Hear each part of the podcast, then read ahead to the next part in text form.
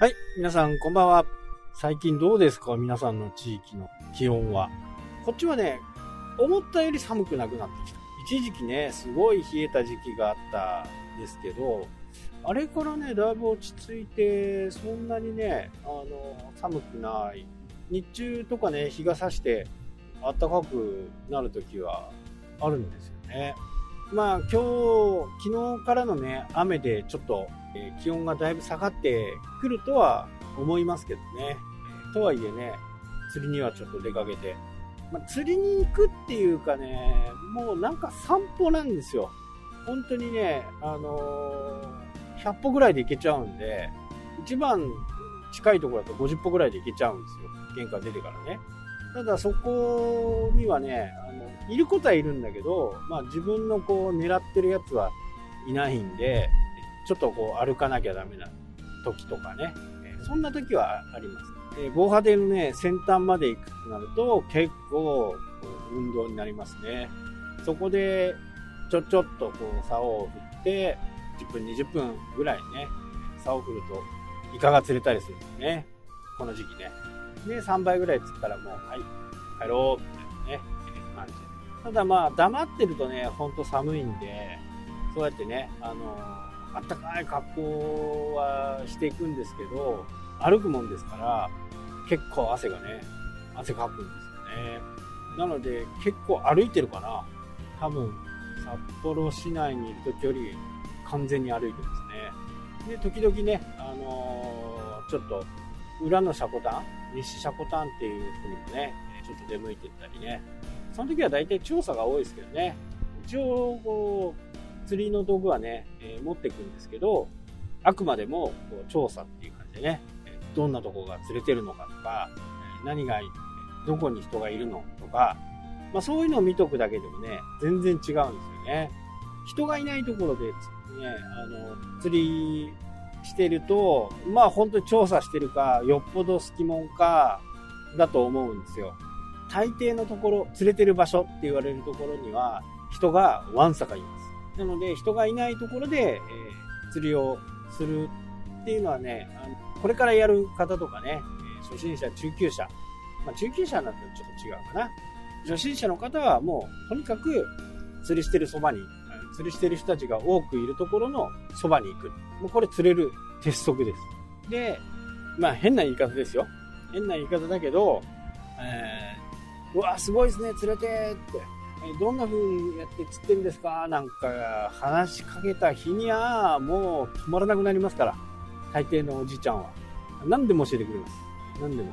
まそれが正しいかどうかっていうのはね、また別物なんですけど、ただ、あのー正解は釣れることです。どんな竿を使ってようが、ね、10万円の竿を使ってようが、3000円の竿を使ってようが、結果なんですよね、やっぱり釣りって。結果が伴わなければ、やっぱりね、あの、釣れてないわけですからね。釣りにならない。まあ、年配の方はね、あんまりいい道具じゃないですけどね、本当に上手い人は、めちゃくちゃ上手いです。めちゃくちゃ上手い。全く叶わない。どんなに同じようなことしてても、全くか叶わないですね。まあ、教えてはくれるんですけどね、それがね、あのーイメージ的。皆さんがこう、イメージしやすいのは、こう中島監督からね、物事を教わるみたいな感じ。ピュッと投げてスッと上げんだよっていう、そんな感じ。ピュッと投げてピュッと釣るんだよみたいなね。えーそんな感じなんで、えー全くわかんないですね。は？みたいな感じ。で、こっちの時にはね、こういう風に潮が流れてる時には、こっち側から潮が来て、こうだよ、ああだ、こうだっていうんだとね、なんとなく、ああ、なるほどねっていう風になるんですけどね、えピュッと出してピュッと釣るんだよ、みたいなね、ことだと、もう全くわかんないですね。でも釣るんです。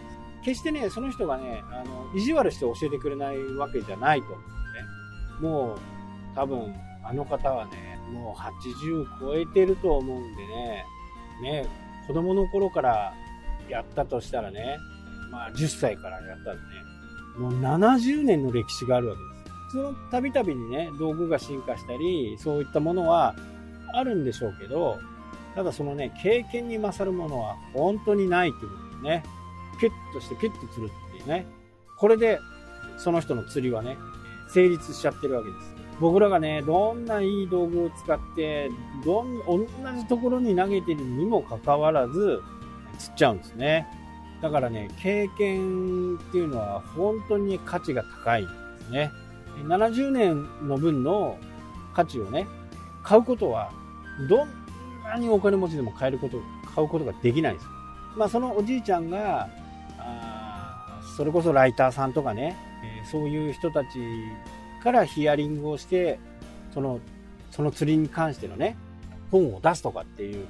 でもそのおじいちゃんからすると、まあ、ピュッと出してピュッと釣るのがね、そのおじいちゃんスタイルですから、それを具体化するっていうのはね、非常に難しいんですよね。だから多分本とかね、出ないとは思うんですけど、現実的にね。でもやっぱり70年の歴史ですからね。もう小さい頃は多分いろんな人にね、教わってやったんだと思うんですけどね。でもね、その人は本当に釣る。あ同じフィールドなんですよ。1メーターぐらい。横1メーターで、全然、もう全然。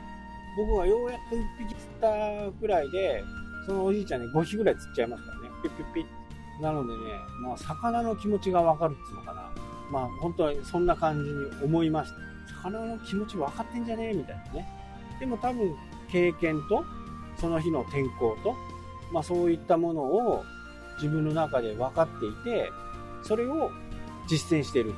でそれにはもう70年の歴史があるということですね。もしかすると、10年前まではね、そんなにそんなに釣れてなかったかもしれない。でも、61年目に入ってね、もうすごい釣れ出した。で、釣りって結構そういうところがあるんですよね。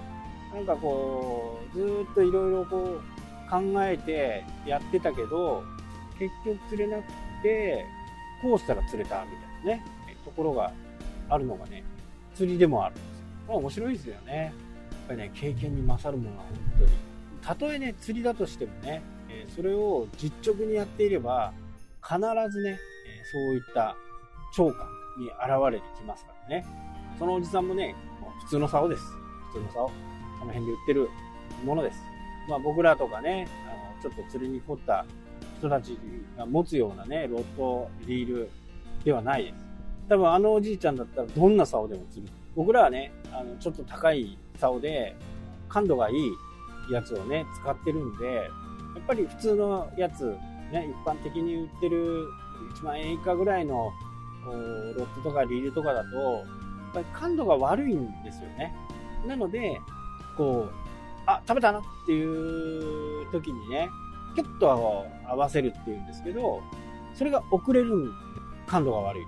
で、やっぱり高くなればなるほどね、感度が良くなってくるんですね。なので、ちょっと触ったなとか、食べなかったけど、ちょっと触ったなとか、そうすると準備ができるね。で、そこで、こう、しっかり食わせるというのがね。